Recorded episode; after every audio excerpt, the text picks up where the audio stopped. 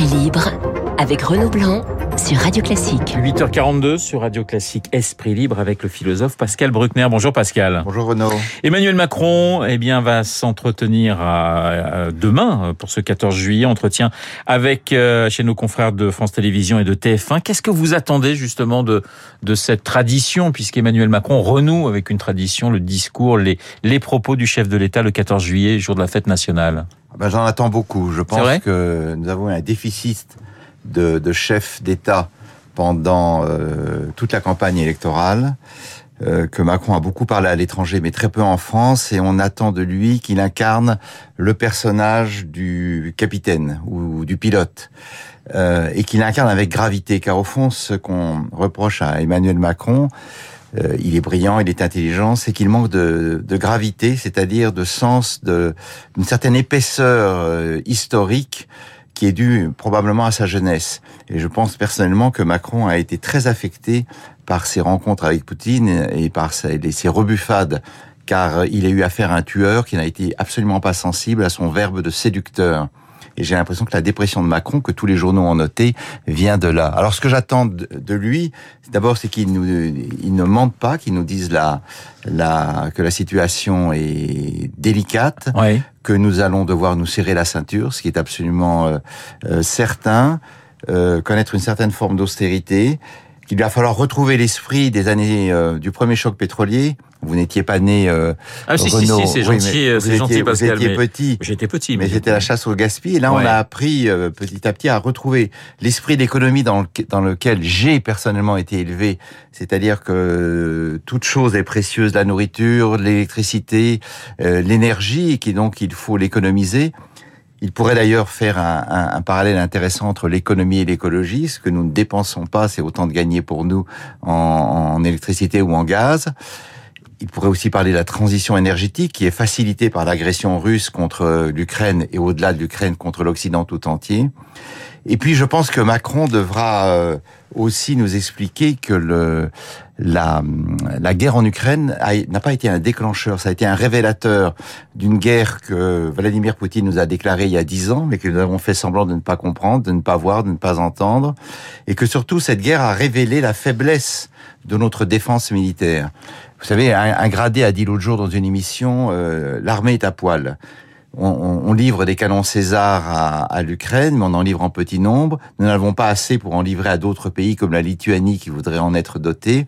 Et donc je pense qu'il faut euh, déclencher tout de suite une économie de guerre, fabriquer des munitions, des canons, des tanks, des avions de combat, et convertir les industries civiles en industries militaires, c'est, je, je, pense, nous sommes à toute proportion gardée en 1940-41, et il faut se préparer à un conflit de très longue durée. Ah oui, 1940-1941 pour vous, euh, Pascal. C'est, Ah moi je pense, oui, je pense que s'il faut quitte à, à, surenchérir, je pense qu'il faut prendre conscience de l'extrême gravité de la situation. Alors c'est la fête nationale demain. Euh, Pascal, une question pour vous, elle est forcément très large, mais je résiste pas à vous la poser. Être français en 2022, ça veut dire quoi pour Pascal Bruckner?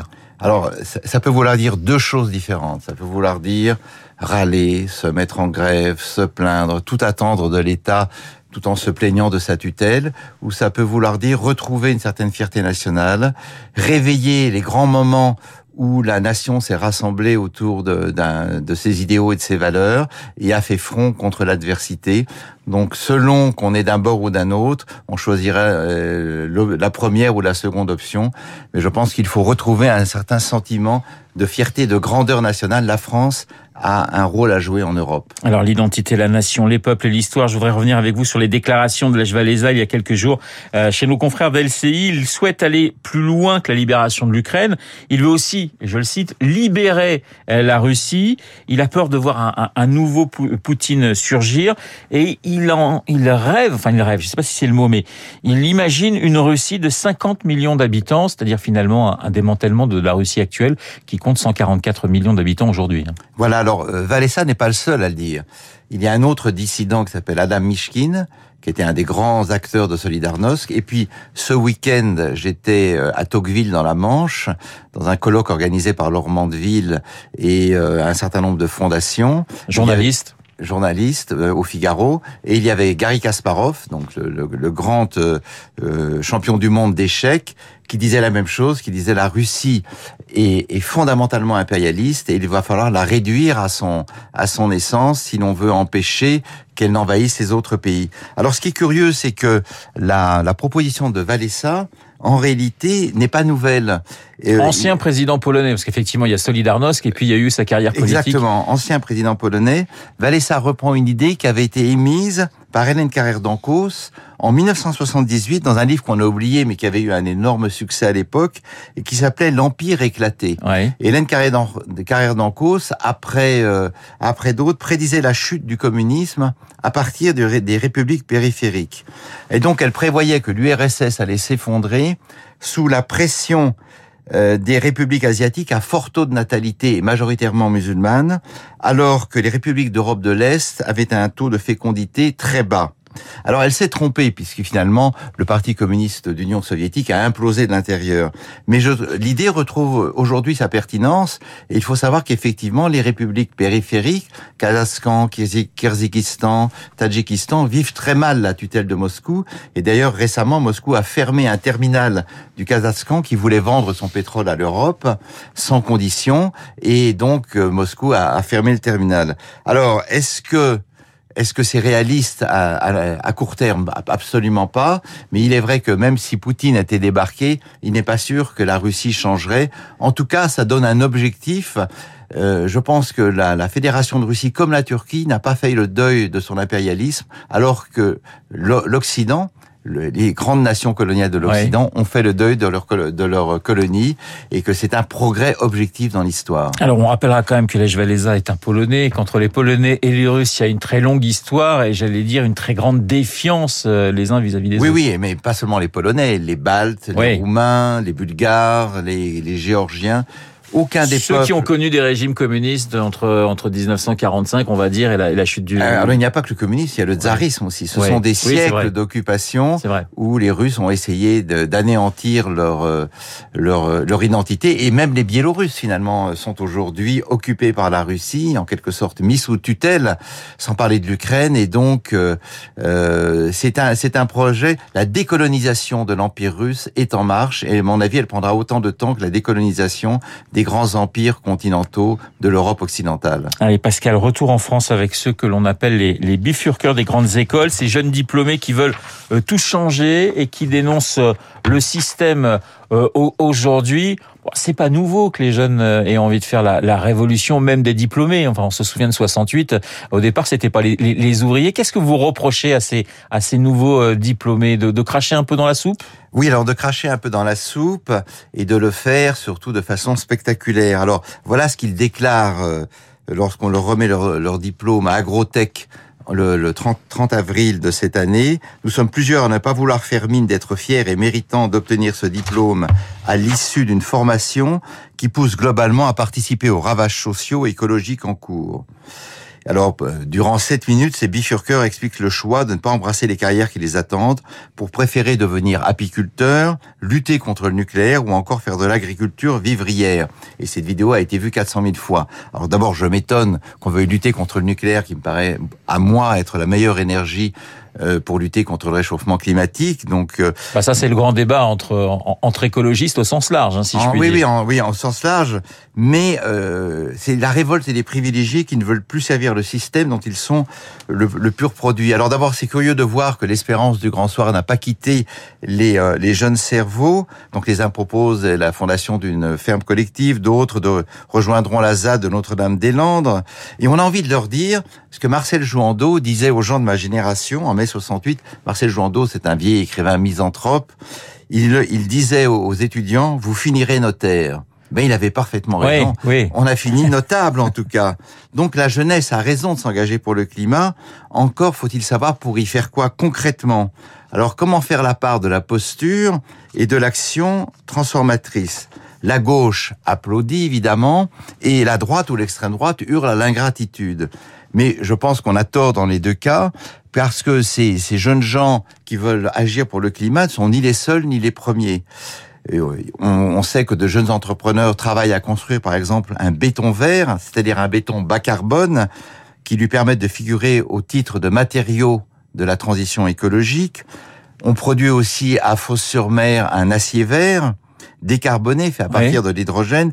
D'autres jeunes euh, entrepreneurs veulent interpeller de l'intérieur le monde de l'entreprise, parce que c'est ça qui est intéressant. C'est très bien de contester, mais si on se met à l'extérieur du système, finalement, on ne le transforme pas. D'autres encore s'engagent dans la végétalisation, pardon, et la plantation d'arbres à marche forcée autour des villes et des bourgades, et on en souffre particulièrement aujourd'hui, où Paris est bitumé. D'autres préconisent aussi, et ça je trouve ça intéressant, des pavés disjoints pour que l'air puisse pousser entre les, les pavés, et donc l'eau ruisseler et, et euh, rafraîchir la terre. Et alors, euh, je, si j'étais euh, moi étudiant aujourd'hui, je penserais que le monde de l'entreprise ne doit pas être montré du doigt, mais au contraire enrôlé dans la transformation écologique. En d'autres termes, les entreprises ne sont pas l'ennemi, mais elles sont le levier, et je dirais même elles sont la solution. Et si on ne veut pas que la neutralité carbone ne soit qu'une posture, il faut aussi admettre que seul le monde capitaliste pourra mener à bien, n'en déplaise aux rebelles juvéniles, euh, le, le, projet de transformation écologique avec ce que cela implique, l'ambition, l'émulation, la concurrence des meilleurs. Sinon, on reste dans ce que j'appellerais le narcissisme de la désertion exhibée. Vous parliez de, de, de Paris, de la chaleur à, à, à Paris. Ben, J'aimerais revenir sur cette euh, polémique autour du rat qui a été euh, appelé euh, surmulot par une élue animaliste qui s'appelle Douchka Markovic. Markovic, qu'est-ce que ça dit finalement de, de, de, de, Paris, des élus parisiens? Voilà, on peut plus parler de rat parce que c'est un petit peu trop méchant pour l'animal, donc un, un surmulot. Je sais pas si les mulots le prennent bien d'ailleurs au passage. Non, mais surmulot est non exact. Hein. Elle n'a pas tort. Ouais. C'est tout à fait non scientifique. Donc là, là-dessus, il n'y a pas. Mais rat est, est connoté alors quand on se promène à Paris très tôt le matin, on voit euh, dans les squares, dans les terre-pleins, des petites boîtes, on dirait des, des lunchbox pour parler de franglish, avec un trou, et dedans il y a de la nourriture empoisonnée. Ça a été placé dans tout Paris. Et donc je pense qu'il y a schizophrénie dans la mairie de Paris. Bien que la mairie soit dominée par les écologistes et que la maire de Paris soit elle-même verte, on voit à côté de ces boîtes des rats gras et soyeux tués par leur gourmandise. Et je suis étonné que Émeric Caron, élu député sous la bannière Rêve, révolution écologique du vivant, ne proteste pas contre cette élimination organisée par une mairie euh, écologiste. Alors, que dit Douchka Markovic, que vous venez de citer? C'est que les rats rendent d'immenses services dans Paris. Ce sont des euh, déboucheurs de canalisation il traite, si j'ose dire, des centaines de déchets dans les égouts, ce qui n'est pas faux. Oui. Et donc, elle demande qu'on leur laisse une place dans nos rues et qu'on les considère non pas comme des adversaires, mais alors ça, j'adore, c'est la langue des auxiliaires de maîtrise des, déchets. Alors, vous auriez chez vous, par exemple, quelques rats, des auxiliaires de maîtrise des déchets.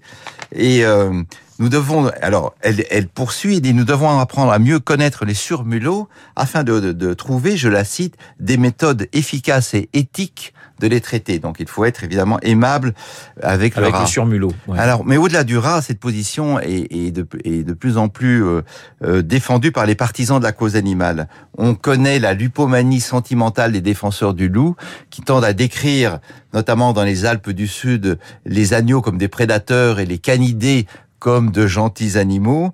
Dans le même ordre d'idées, une pétition circulait il y a deux ans euh, demandant de, de, considérer les rats non pas comme des nuisibles, mais comme des partenaires trottinants. À Strasbourg, en, en 2021, une élue écologiste suggère aussi de regarder les punaises de lit non comme des ennemis, mais comme des commensaux dont on devrait s'accommoder. Alors, Renaud, commensaux, ça veut dire en latin partager la même table, sauf que quand vous avez des punaises de lit dans, dans votre euh, literie, le repas, c'est vous. Ouais. Vous êtes vous-même la proie de ces punaises de lit.